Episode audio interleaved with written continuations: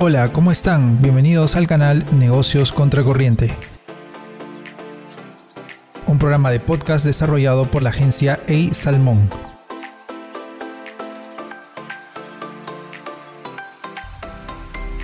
Hola a todos, ¿cómo están? Les saluda Carlos Lara y bienvenidos a este nuevo episodio y en esta oportunidad nos encontramos con Sebastián Del Mas, quien es especialista en financiamiento, tributación y planes de negocios.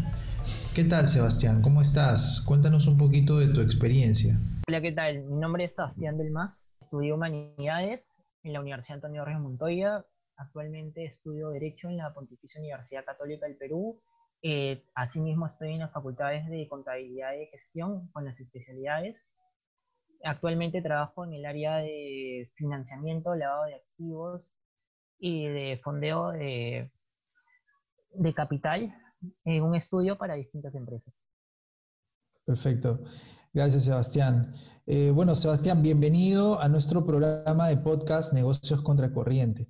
Es un programa eh, que está enfocado en ayudar a pequeñas, medianas empresas y en general a todos los empresarios a que puedan encontrar soluciones en el día a día y también soluciones estratégicas para los, para los problemas que pueden estar enfrentando en diferentes aspectos, ¿no?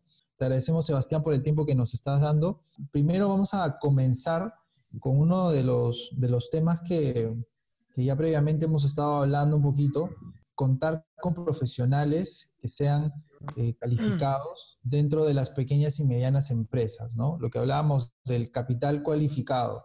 Sebastián, en ese sentido, eh, ¿tú qué opinas acerca de que las pequeñas y medianas empresas puedan contar con asesoría de especialistas, asesoría de profesionales que, quizás se están formando en empresas más grandes o, o traen experiencia de las empresas más grandes para poder aplicarlas a las pequeñas y a las medianas?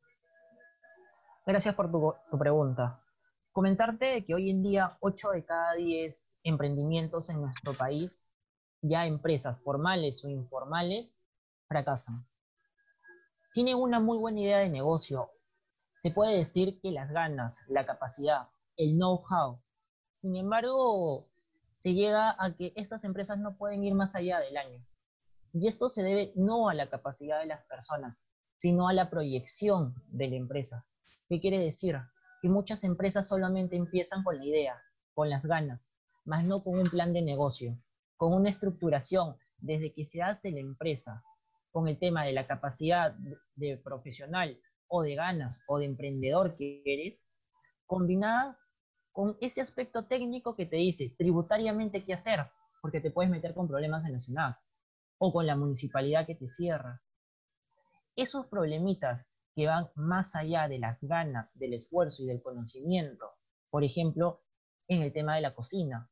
Sabes cocinar muy bien, tienes una muy buena sazón, sin embargo no sabes absolutamente nada de cómo pagar tus impuestos, del aspecto tributario, de cómo generar una experiencia en ese restaurante esas cosas van más allá del aspecto del emprendedor. Y por eso es tan necesario tener hoy en día al menos un apoyo, un profesional en gestión, en derecho contable, derecho financiero, que te pueda dar y te pueda brindar esa proyección y esa estructuración de empresa. ¿Y qué es ser empresa? Ser empresa no es tan solo crearla, no es tan solo tener la idea sino hoy en día, con las nuevas tecnologías, con los cambios que se dan, es tener una misión y una visión, es tener una proyección de uno a dos años de cómo llevarla, mes a mes, de cuánto voy a ganar, de cuánto voy a pagar de impuestos, en qué sector me quiero encontrar, microempresa, pequeña empresa, en qué régimen tributario, ya que hoy en día la microempresa, si vas a tener trabajadores te permite pagar solamente 12 sueldos, ya no CTS, ya no utilidades, ya no gratificaciones. En el MIPE tributario, pagar un 1% de impuesto a la renta anual. Eso te da ventajas comparativas y asimismo creas un score, ya no tan solo como persona natural, sino haces que tus ingresos entren a la parte corporativa, al mundo corporativo, que te da opción de tener un doble financiamiento como persona natural y como empresa. Hoy en día es necesario tener una persona que te asesore a no ser empírico, sino que te asesore a llevar tu empresa o tu idea de negocio a otro nivel. Sebastián, ¿y, qué, ¿y cuál piensas tú que ha sido la razón por la cual a veces el tema de emprendimiento o el tema de la pequeña y mediana empresa ha estado por algún tiempo disociado de la parte técnica, ¿no? Eh, o sea, sabemos que las grandes empresas o las empresas que, son eh, multinacionales cuentan con staff de profesionales que están dedicados a todas sus áreas, ¿no? Y sabemos que también las pequeñas y medianas están tratando de crecer y están eh, año tras año van creciendo, algunas de ellas ¿no? Eh, se caen, pero ¿por qué crees tú que puede haber esta, eh, quizás esta disociación, ¿no? esta separación entre la parte técnica y la parte de lo que llamamos las ganas, el esfuerzo, el, el, saber hacer algo, ¿no? el saber un producto, el saber hacer un producto ¿no? El venderlo y esto y esta parte técnica. Esa, esa separación que hay se, se, se, evidencia en un aspecto principal, el querer ahorrar. A veces ese dicho de que lo barato te sale caro es cierto, porque a veces muchas personas dicen, yo tengo solo para mi emprendimiento, mi capital y mi dinero es para mi emprendimiento y voy a salir adelante. Sin embargo, no se pone a pensar o a ver todas las perspectivas y consecuencias de poner una inversión en un negocio determinado. No tan solo conlleva un capital de trabajo a ponerlo y trabajarlo constantemente, sino hay consecuencias tributarias, financieras, legales, sociales, porque también interviene en el aspecto familiar. Todo ese análisis lo tienes que hacer antes, porque el ser empresa no significa hacer una proyección para un mes o para un año, el querer hacer empresa muchas veces en nuestro país es para salir adelante, pero lo ven como una proyección a futuro. Y el tener un profesional antes de hacer esa proyección y de hacer esa, esa idea de negocio te puede servir para evitar consecuencias posteriores que te pueden salir más caras, como que la municipalidad te cierre. Como eh, lo, que, lo que tú mencionas, ¿no? Eh, algunas veces el, el, querer ahorrar pues estamos pensando en el día a día y no estamos pensando lo que va a pasar de aquí a seis de aquí al año. Entonces, en ese sentido, eh, Sebastián, ¿cómo nos ayuda el plan de negocios a poder hacer esa proyección, digamos, de mi empresa? Bueno, hay que dividir esta pregunta en un aspecto, ese ahorro, ¿por qué se da ese ahorro y no se hace? Y bueno, ¿en qué te ayuda la planificación o el plan de negocios? En primer lugar, ese ahorro se da por la evidente necesidad que tiene la persona y un poco de capital, el tema de un préstamo o la necesidad imperante de sacar a tu familia adelante. En nuestro, en nuestro país, según eh, un estudio de Arellano Marketing, existe un área que se llama los progresistas, que mayormente son hombres, en nuestro país mayormente, hay también mujeres, que buscan permanentemente el progreso personal, o familiar. En su mayoría son obreros o empresarios, emprendedores, formales informales, que buscan revertir su situación y avanzar. Buscan oportunidades. Son extremadamente prácticos, pero a su vez también son modernos. ¿Qué significa eso? Que ya se tienen que adaptar a las nuevas tecnologías, que se tienen que adaptar a las nuevas necesidades. Y hoy también los profesionales aún no se están adaptando a las nuevas necesidades. La mejor forma de evidenciar a un profesional aún y que valora su trabajo es mediante un fee y un éxito. ¿Qué quiere decir? Un profesional que pueda llegar a estas MIPES tiene que cobrar un fijo mínimo, una entrada mínima, y mediante el éxito que tú tengas con tu negocio, puede cobrar un porcentaje de tus ingresos netos. ¿Qué quiere decir? Si tú pensabas con tu negocio ganar 2.000 soles mensuales y él logra, mediante el ahorro tributario, mediante estrategias financieras, estrategias de marketing, un análisis cuantitativo de la demanda y te atrae más personas, ya no hacerte ganar 2.000, sino 3.000, esa diferencia de mil soles es, una, es un éxito que tiene este profesional, que está bien llamarse profesional porque logra generarle ingresos, más ingresos de lo que él tenía. Entonces, ese porcentaje constante para el profesional es un residual para él y esta persona ya no tuvo un gasto excesivo al principio y siguió todos los términos legales, es formal y sobre todo tiene una proyección. Y al tener una proyección y al no ser empírico significa mayor cantidad de dinero. Y un profesional que te hace ganar más plata, yo sé que todas las empresas se van a mantener felices de pagarle lo que él quiera como sus honorarios. En segundo lugar, ¿por qué tener un plan de negocios? Muchas de las ideas pueden ser buenas, sin embargo, antes del COVID, el problema es, puedo tener el mejor, la mejor comida, la mejor sazón, pero ¿dónde lo ubico? La, la zonificación, el territorio, cómo hago llegar mi producto a las personas. Te olvidas de hacer un design thinking o una investigación cuantitativa de la demanda o el tema del presupuesto. Capaz tus costos son mayores que tu venta o tienes a la competencia que vende menor, que le cuesta menos el producto y lo vende menor que a tu costo. Entonces tienes un precio alto, tienes un dumping si te dedicas al tema textil de China. Todos esos problemas lo tienes que analizar antes de hacer el negocio y no invertir en el caso sea necesario que te das cuenta que estás con una competencia que tiene menores costos que tú y entrarle a otro negocio. Eso es lo que te da la planificación. Te proyecta hacia futuro, te dice cómo va a ser la situación y te mantiene prevenido. Y el tema del plan de negocios es una de las estrategias para poder hacer crecer una pequeña y mediana empresa. Hablando de estas estrategias, existe una que conocemos como la subcapitalización. ¿Cómo funciona esa estrategia y por qué la necesitaría una, una MIPE? Vale, gracias. Comentarte de que la subcapitalización significa subdividir empresarialmente. Significa ya no tan solo ser una empresa, sino tener subdivisiones subordinadas. ¿Por qué? En nuestro país, en los regímenes laborales está el microempresa, pequeña empresa y régimen general. ¿Cuál es la distinción en estas? De que una microempresa solamente tiene que pagar 12 remuneraciones, tiene el mínimo vital, no tiene que pagar utilidades, no tiene que pagar CTS, no tiene que pagar seguro de vida, no tiene que pagar gratificaciones. Estas ventajas que tiene una microempresa no la tiene la empresa de régimen general y no la tiene la empresa de la pequeña empresa. ¿Y cuáles están las diferencias? Uno, las vacaciones. Una empresa en régimen general tiene 30 días. Las vacaciones de la micro y pequeña son 15. Pero donde se puede evidenciar estas diferencias es, ya no se paga CTS, la pequeña empresa tiene 50% de pago de CTS, tiene utilidades, tiene seguro de vida, tiene seguro complementario de trabajo.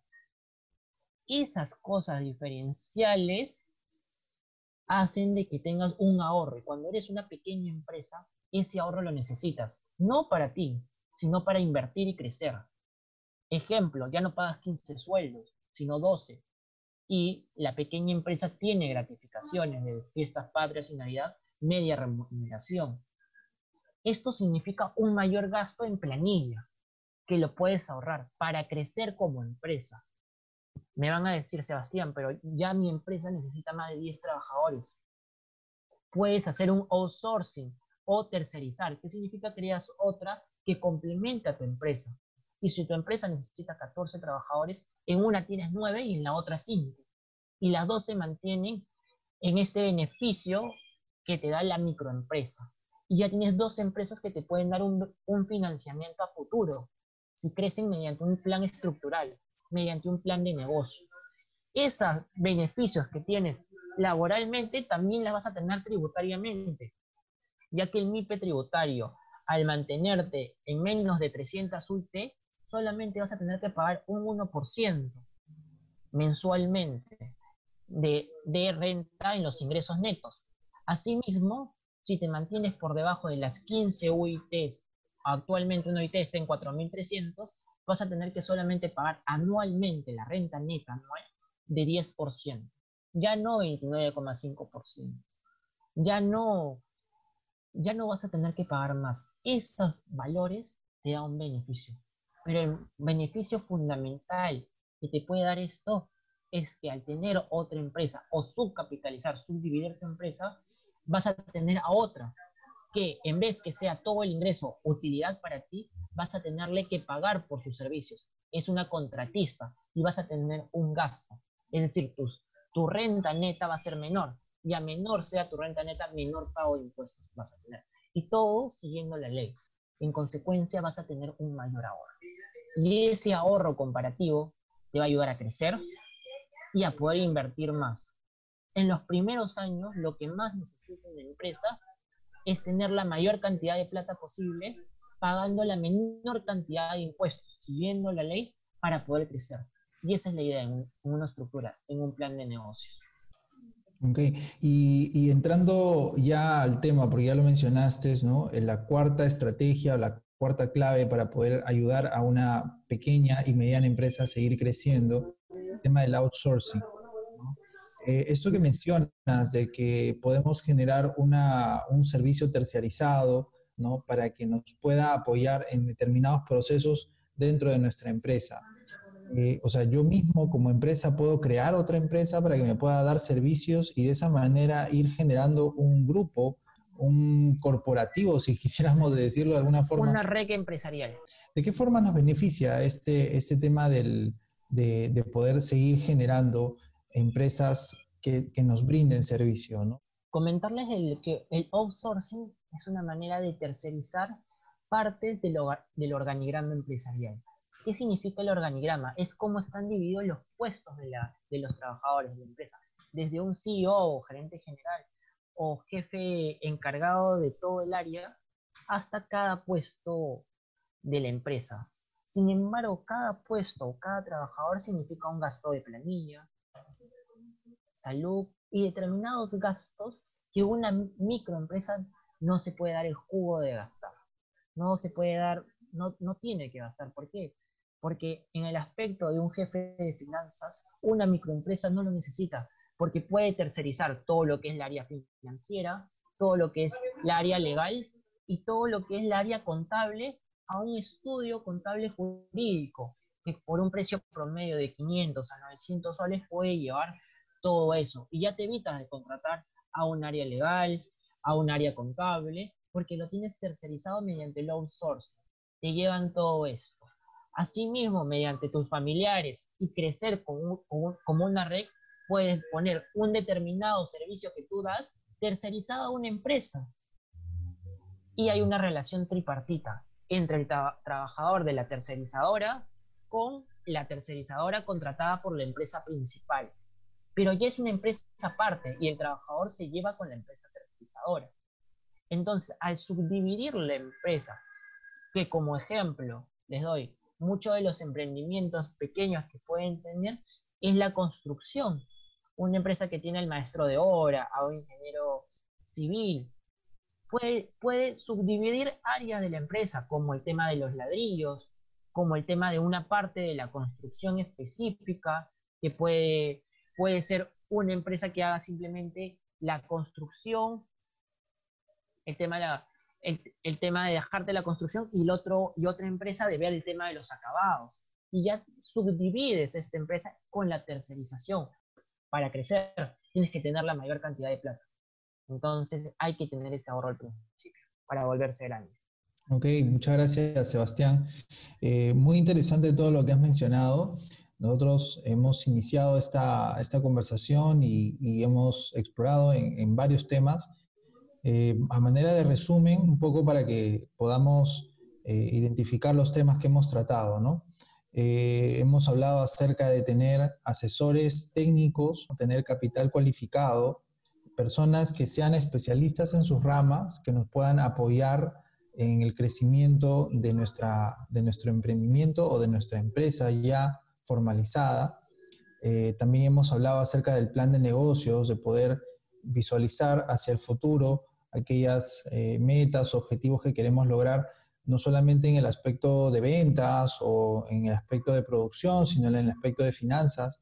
Hemos hablado de subcapitalización también, un tema bastante complejo, pero nos has explicado de manera bien, bien concreta, y el tema del outsourcing finalmente, ¿no? Entonces, eh, Sebastián, una última, una última pregunta que nosotros sí, que les hacemos a todos nuestros invitados eh, a manera de ejercicio también en este momento, si tú tuvieras un capital solamente de mil soles para poder invertir, ¿qué tipo de negocio invertirías y por qué? Si tuviera mil soles, eh, la mayoría de negocios hoy en día, durante el COVID y post-COVID, son los e-commerce, el comercio electrónico, basado en el marketing digital, el tener un marketplace, que significa ya no necesitas tener gastos fijos como alquiler o como tener trabajadores o el tener la decisión de decir yo voy a estar en un determinado lugar. Ahora puedes tener todo el país como tu lugar de venta. ¿Por qué? Porque hay medios de carga, como las agencias de carga, como eh, Olva, que te puede llegar a distintos, a distintos lugares del país. Mil soles, ¿en qué me dedicaría? Yo no le pondría esos mil soles en una sola canasta. La mejor forma de invertir es diversificar. Y más en una, en, una tendencia y en un, y, y un contexto de constante cambio, donde han estado, por ejemplo, las mascarillas, las pruebas rápidas, el oxígeno y determinadas cosas variables. ¿Qué quiere decir eso? Y la pregunta es, ¿qué harías con mil soles? Mil soles es un monto nada despreciable, pero puedes hacer algo que se llama, y que ya es muy usado desde hace más de 100 años, que viene, o sea, esta idea es como un dropshipping. Localizar, por, por ejemplo, un, un determinado lugar de negocio o algo que tiene alta rotación. Y esa inversión de esos mil soles va a estar en publicidad, en darle una experiencia al consumidor que vea y que haga notar ese producto, que en determinados países o acá en Perú ya se y tiene alta rotatividad, pero que muchas personas, ya que somos 30 millones de peruanos, no la conocen. Pero tú, tomándole fotos, utilizando todas las imágenes de, esta, de este producto, la vas a publicitar. La mayor inversión que puedes hacer es en hacerle llegar y vivir una experiencia al futuro consumidor, facilitarle la compra, para que no tengas un gasto en inversión de, de carga, de almacén, de tener, de estoquearte, sino hagas llegar el producto a la persona de la mejor manera, que le des esa facilidad. Bien, perfecto. Muchas gracias, Sebastián. Es una, es una manera muy interesante que tenemos ahora, ¿no? O sea, no necesitamos un almacén para poder tener una cantidad de productos en oferta, ¿no? Todo depende de la demanda que tengamos y en base a esa demanda yo empiezo a hacer la compra de los productos, ¿no? Entonces puedo ir incluso ir testeando, ¿no? Ir probando cómo está el mercado, a ver si estos productos que quiero, que quiero sacar al mercado realmente me los van a comprar o no. Eh, muy interesante, yo creo que sí, efectivamente es un sector que va a crecer. Muchas gracias Sebastián por, por eh, acompañarnos en este episodio de podcast. Ha sido muy interesante los temas que hemos tocado. Esperemos que la gente que nos ha escuchado realmente le pueda haber quedado en muchas cosas para poner en práctica en sus negocios. Y encantados de, poder conversar nuevamente contigo, Sebastián. Muchas gracias y bueno, para, para otra oportunidad que estaré con ustedes, y muy grata experiencia y espero poder ayudar a los emprendedores o futuros emprendedores escuchando este podcast. Bien, perfecto. Entonces, bueno, terminamos siempre con nuestra frase característica. Creo que Sebastián te la sabes, ¿no es cierto? has, escuchado antes nuestro podcast. Eh, la mejor manera de emprender es lanzarse con todas las ganas, pero también ahora hemos conversado lo importante que es el poder contar con apoyo técnico y para eso nos tiene aquí a, tenemos aquí a Sebastián, tenemos a, me, tienen a mí obviamente y a la agencia a disposición y a varios profesionales que, que están buscando que poner sus, sus, conocimientos y su experiencia al servicio de pequeñas y medianas empresas que desean crecer. Entonces, muchas gracias Sebastián nuevamente. Nos despedimos. Eh, no sin antes recordarles que nos pueden escuchar en todos los canales de podcast, por si acaso. No solamente estamos en Spotify, estamos en Apple Podcast también en diferentes canales. Eh, y bueno, muchas gracias nuevamente. Muchas gracias. Hasta otro episodio.